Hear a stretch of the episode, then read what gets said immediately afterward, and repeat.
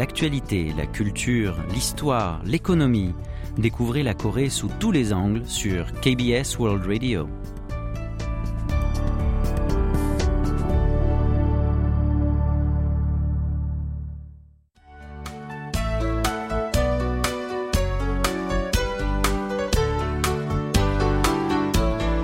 Séoul au jour le jour?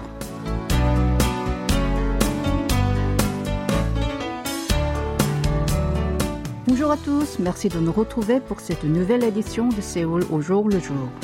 Samedi dernier, un incendie a éclaté dans un centre de données de SKCNC où se trouvent les serveurs de Kakao, premier opérateur de services en ligne en Corée du Sud. Suite à cet incident, ses principaux services liés à la messagerie instantanée, au transport en commun, au règlement, au jeu et à la recherche ont été suspendus pendant le week-end.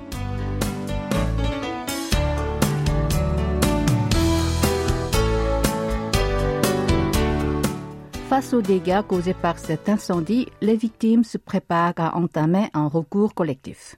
Non seulement des utilisateurs de chaque service, mais aussi des acteurs de diverses plateformes gérées par Kakao, tels que des créateurs, des vendeurs, des entrepreneurs individuels et des chauffeurs de taxi réclament un dédommagement. Sur Internet, plusieurs forums ont été créés dans le but de rassembler des victimes qui veulent obtenir des dommages et intérêts de la part du prestataire.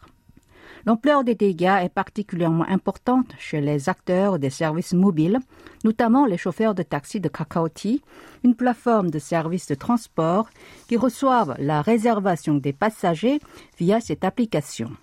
Leur nombre dépasse les 220 000. Un avocat qui a créé l'un de ces forums a affirmé que, quelle que soit la cause de l'incendie, il était possible de demander un dédommagement à l'entreprise qui n'a pas pu prévenir un tel accident. D'après lui, non seulement les utilisateurs des services payants, ceux des prestations gratuites peuvent aussi réclamer une indemnisation s'ils prouvent leur perte. Les conditions pour les démontrer peuvent être exigeantes, mais le fait d'utiliser gratuitement un service ne dédouane pas son prestataire de sa responsabilité de dédommagement. En premier lieu, la firme a annoncé dédommager les utilisateurs des services payants conformément à la loi et à son règlement. Elle a également formé un comité d'urgence afin d'étudier des mesures d'indemnisation pour les victimes de la perturbation de ces prestations.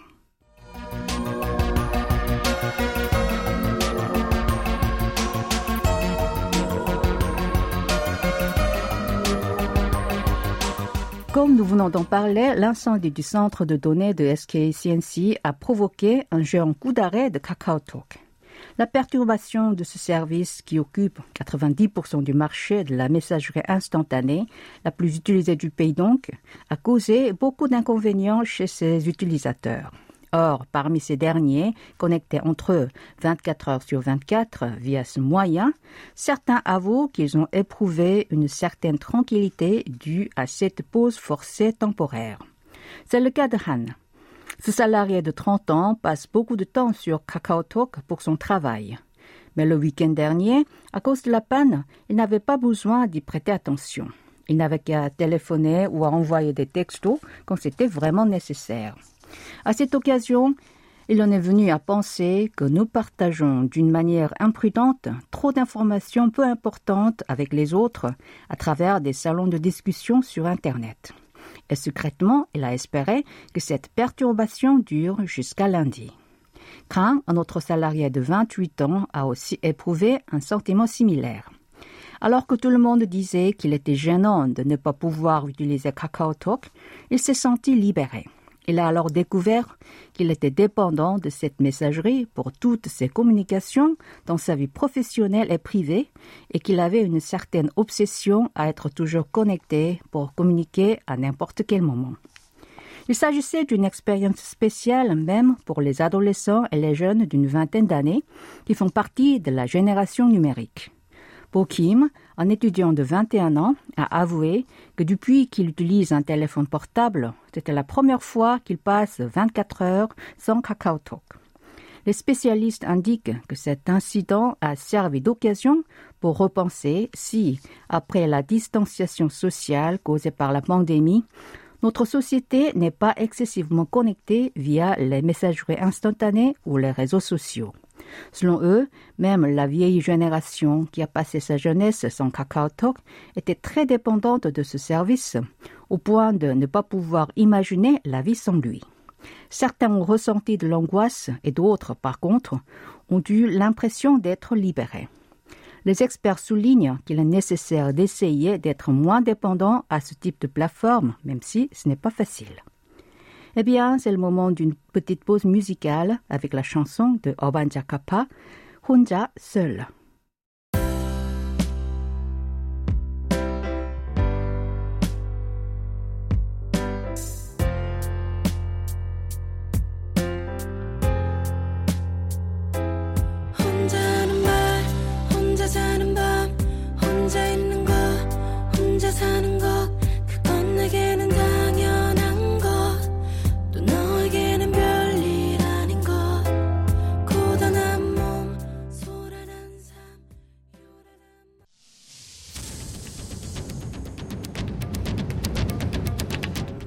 Vous avez aimé, vous avez détesté, vous avez adoré. Faites-nous part de vos réactions en nous écrivant à french.kbs.co.kr.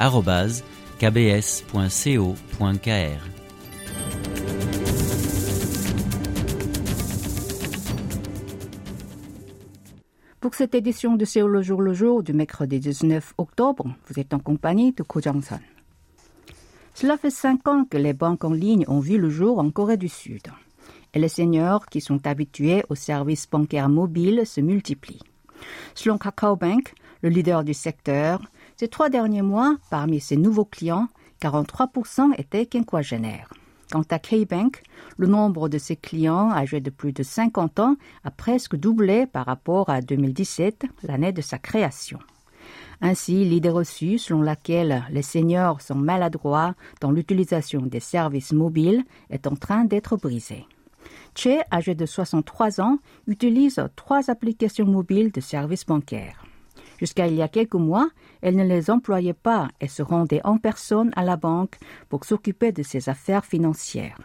Mais depuis que ses enfants lui ont appris à utiliser ces applications, elle s'est habituée et en profite maintenant pour faire des virements ou gérer ses comptes bancaires les individus d'âge mûr réagissent activement aux propositions spéciales de dépôt à terme réservées aux services en ligne.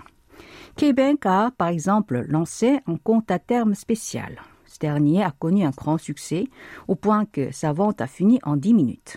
Or, 20% de ceux qui ont réussi à acquérir ce produit financier avaient plus de 50 ans. Cette tranche d'âge a aussi une capacité financière, ce qui attire l'attention du secteur en question parmi les titulaires d'un compte dépôt de K-Bank qui offre l'intérêt le plus élevé parmi les comptes du genre, la moyenne de la somme déposée par les quinquagénaires était la plus importante. Et l'ensemble de ces montants était trois fois plus élevé que celui des jeunes d'une vingtaine d'années. D'après l'Institut des finances de Hana, plus de 80% des individus de 50 à 64 ans ayant des actifs financiers supérieurs à 100 millions de won, soit 70 000 euros, effectuent des transactions financières à travers des moyens mobiles. Dans son rapport, il a souligné qu'il était donc nécessaire d'adopter une stratégie consistant à cibler cette catégorie de la population. Cela signifie qu'il est aussi important de séduire ces seniors que d'attirer les jeunes d'une vingtaine et d'une trentaine d'années qui seront leurs principaux clients à l'avenir. Dans ce contexte, afin de les attirer, les banques proposent divers services spéciaux adaptés aux personnes de plus de 50 ans. Certains trouvent pour eux des emplois convenables selon leur région et la nature du travail qu'ils veulent. D'autres leur fournissent une éducation financière en ligne pour qu'ils puissent utiliser les services bancaires sur Internet.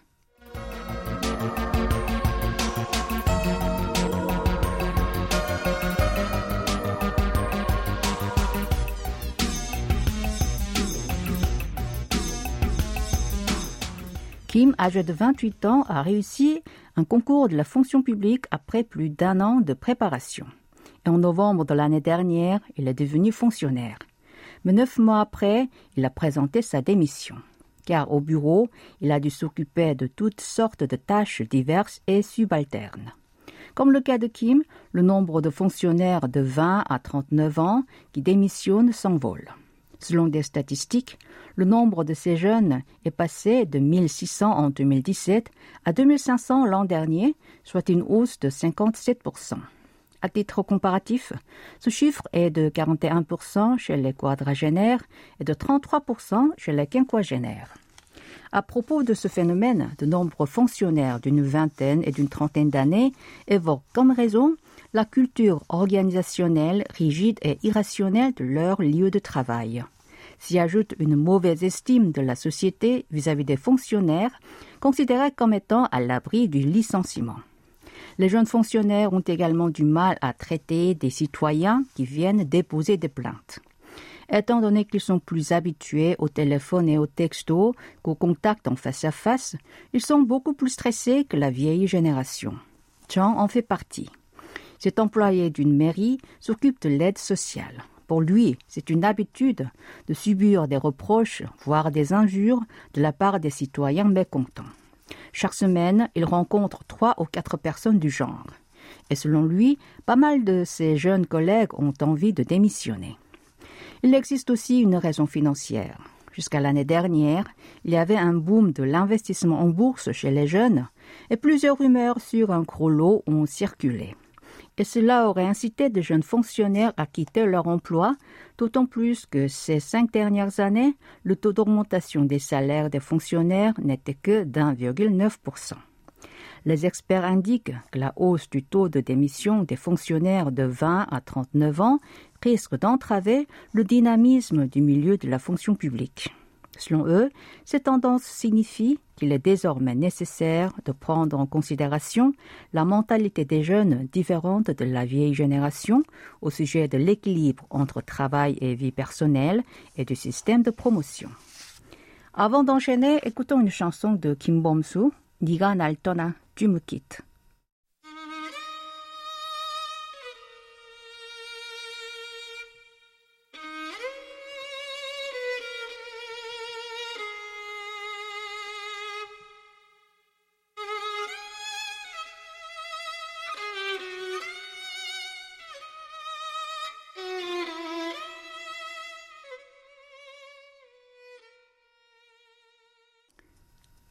est un habitant de Séoul qui s'intéresse à la protection de l'environnement.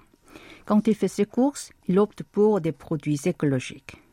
Pour la lessive, par exemple, il choisit une marchandise vendue en vrac et emballée avec du vinyle à la place du sel ordinaire mis dans un récipient en plastique. Or, il a récemment découvert que certains articles en vinyle étaient plus chers que ceux en plastique, alors qu'ils sont destinés à être remplis de nouveau. Dans les grandes surfaces, on peut trouver des produits courants comme du liquide vaisselle ou du shampoing qui sont proposés avec deux versions d'emballage différentes. La première est un récipient en plastique et la deuxième un contenant en vinyle. Cela a pour but de réduire l'utilisation de récipients en plastique. En effet, ce type de contenant est difficile à laver et ils sont très souvent mélangés de plusieurs matières, ce qui rend leur recyclage plus difficile. C'est pourquoi les producteurs vendent aussi des produits à remplir à nouveau pour que les consommateurs puissent réutiliser à plusieurs reprises des récipients en plastique. Or, la question est de savoir alors si ce genre d'article est réellement bénéfique pour l'environnement et pour les consommateurs au niveau économique. Mais, comme nous l'avons précédemment mentionné, ils ne sont pas toujours rentables. Beaucoup d'entre eux sont même deux fois plus chers que les produits normaux. De ce fait, les consommateurs soucieux de l'environnement sont obligés d'acheter des marchandises en vrac qui coûtent plus cher. Selon le représentant d'une grande surface, en cas de promotion, les produits en plastique sont quelquefois plus chers et parfois c'est le contraire. Selon un producteur de ce type d'article, il fixe le prix d'un produit en vinyle moins cher que celui en plastique. Mais si le premier est en petite quantité et que le dernier est en grande quantité, le prix unitaire de celui en vinyle peut être plus élevé. Dans ce cas, il suffirait de sortir des produits en vinyle en grande quantité. Mais cela est difficile d'après ce producteur parce que les emballages en vinyle ne sont pas suffisamment résistants pour contenir une grande quantité d'articles. Il faut également vérifier si les produits à remplir à nouveau sont vraiment écologiques, car beaucoup d'entre eux sont mis dans un récipient en plusieurs matériaux, comme un sachet en vinyle avec un bouchon en plastique. Donc, le recyclage est évidemment plus compliqué. Pour cette raison, certains hypermarchés ou entreprises de comestiques aménagent un rayon de refill où les consommateurs apportent leurs propres contenants pour acheter seulement les contenus comme du shampoing ou des lotions toniques. Cependant, en raison de leur mauvaise accessibilité et de leur prix peu intéressant, un tel système n'est que très peu apprécié par les consommateurs.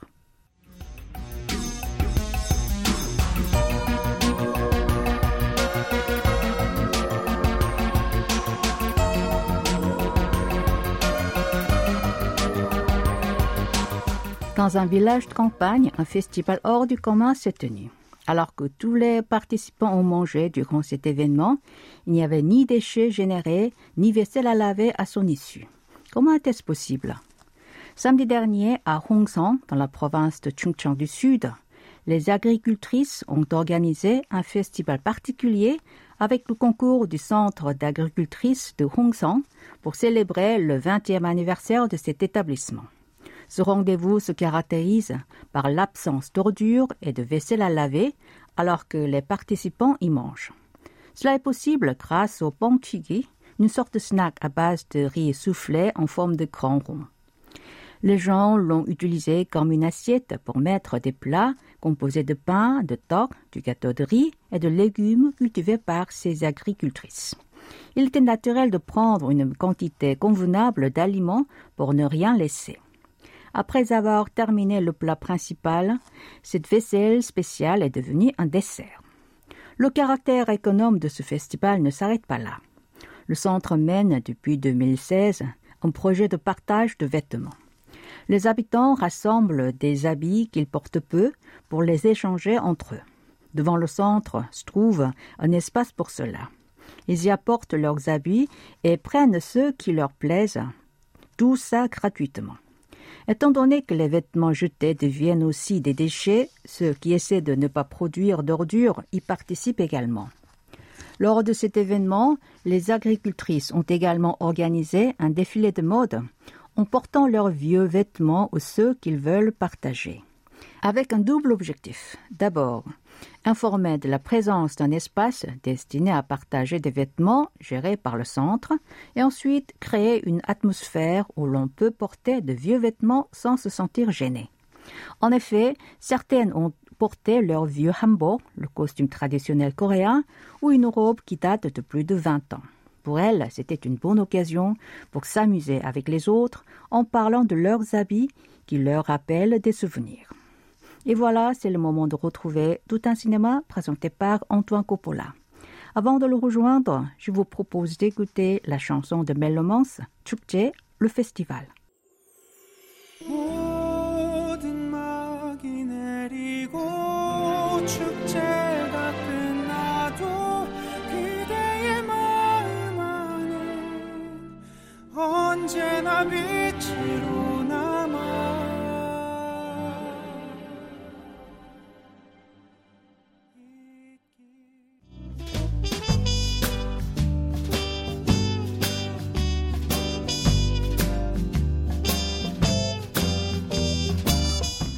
Bonsoir à toutes et à tous. On ne l'attendait plus, mais voilà que le duo de comiques de Confidential Assignment nous revient en trio.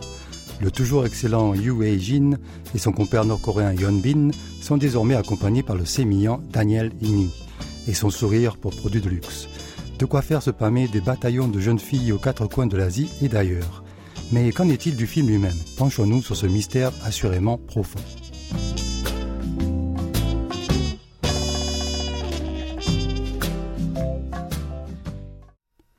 On est d'emblée dans le gangstérisme international, un classique du genre avant que les gouvernements et les politiciens ne s'en mêlent. C'est en effet à New York que le chef nord-coréen d'une organisation criminelle, interprété par l'excellent acteur Jin Song-kyu, est libéré par une attaque de gangsters venus de Corée du Nord. Le FBI n'y peut rien. Les choses se compliquent quand on comprend que ces activités criminelles touchent autant le nord que le sud de la Corée.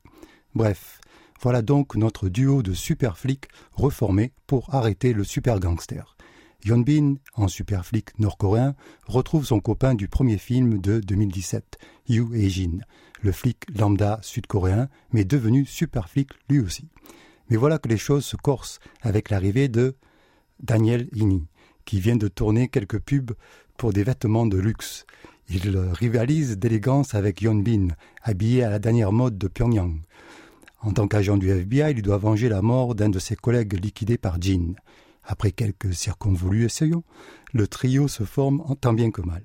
Mais arrêtons-nous là, car cette intrigue politico-policière passe rapidement au second plan.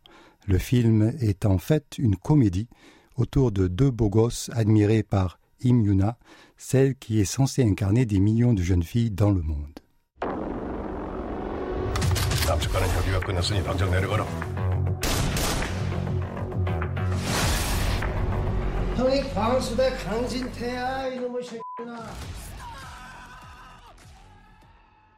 On l'aura compris si Confidential Assignment 2 est la suite de Confidential Assignment 1, quelque chose a changé.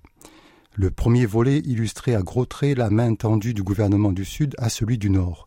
Il était désormais possible pour les hauts gradés et les cadors du business, des deux côtés, de se serrer la pogne avec le sourire. Dans le deuxième volet, cet aspect politique est vite remisé au placard. On n'y revient apparemment pas. Pourtant, l'idéologie est bien là. D'abord avec le super gangster qui stigmatise clairement le Nord comme État voyou et ennemi international. Ensuite avec l'entrée en jeu de l'agent du FBI, option complètement écartée du premier film, qui était insidieusement anti-américain avec son nationalisme coréen nord-sud. Elle revient ici en force.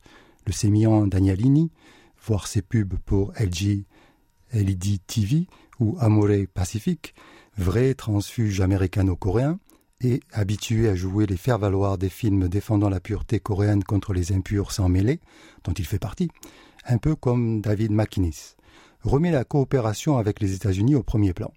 Même si le film a été préparé de longue date, on connaît la réactivité des producteurs sud-coréens pour agrémenter leurs films des derniers soubresauts de l'actualité. Le film parle donc au diapason avec l'évolution politico-militaire actuelle.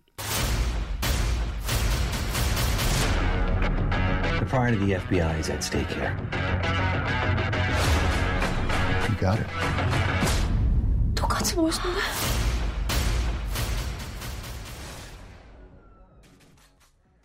Il est possible que le réalisateur Lee Suk-hoon, déjà connu pour les comédies Dancing Queen et Pirates, Bandits Who Want to See, mais aussi le blockbuster Himalaya avec Won Jong-min. Il est possible qu'il ait misé avant tout sur le comique de Yu et Jin. En effet, les deux stars que sont Daniel Ini et Yeon Bin impliquent qu'ils ne sont que très peu solubles dans un scénario qui ne les montre pas tels qu'en leur image d'épinal pour le grand public et les écrans publicitaires. Les seuls acteurs flexibles et moins bien payés sur le film sont donc Yu et Jin, déjà excellents dans le film policier Public Enemy en 2002 et le drame militaire Coast Guard de Kim Ki-dok, mais aussi les comédies Lucky et Intimate Strangers. Et l'actrice sexy Im qui est surtout une staccanoviste des dramas des familles et une chanteuse de télévision. Cette dernière a probablement légitimé la volonté du réalisateur de renforcer les gags comiques, jouant de la féminité de l'actrice devant la super masculinité des deux stars et du côté enfantin et bourru de Yu Hee-jin. Notons que Danielini et Bin ont déjà joué ensemble dans un sitcom comme My Lovely Samsung en 2004, par exemple. Bref, les écrans des vacances de Chuseok, période faste pour le box-office local, étaient saturés de beaux gosses et il reste à espérer qu'ils auront beaucoup d'enfants.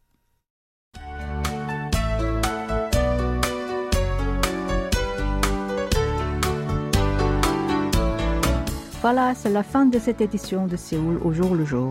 C'était Ko Jong-son avec Kim Hong-ju à la réalisation. Merci d'avoir été avec nous. Excellente soirée à tous.